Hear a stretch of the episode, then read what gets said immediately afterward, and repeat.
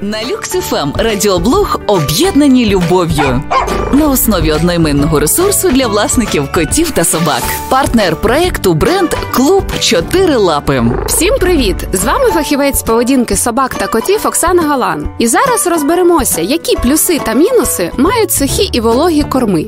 Першу чергу заакцентуйте увагу на вміст вологи. У консервах і паучах її близько 70%, а от у сухому кормі лише 10%. Однак сухий корм може врятувати від зубного каменю. Але тут важливо, щоб пухнастий саме розгризав шматочки, а не проковтував їх.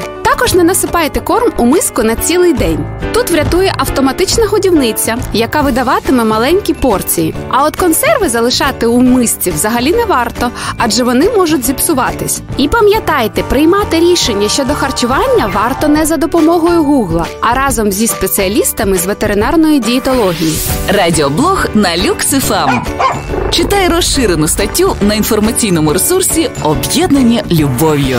Партнер проекту бренд Клуб Чотири Лапи. Реклама. Що об'єднує нас у клуб Чотирилапи? Розуміючі погляди, вишуканий смак, таємний зв'язок, приховані символи, які знайомі тільки нам. Бачимо один одного здалеку і завжди поспішаємо. Розуміємо наших улюбленців однаково, створюємо для них особливий преміальний корм.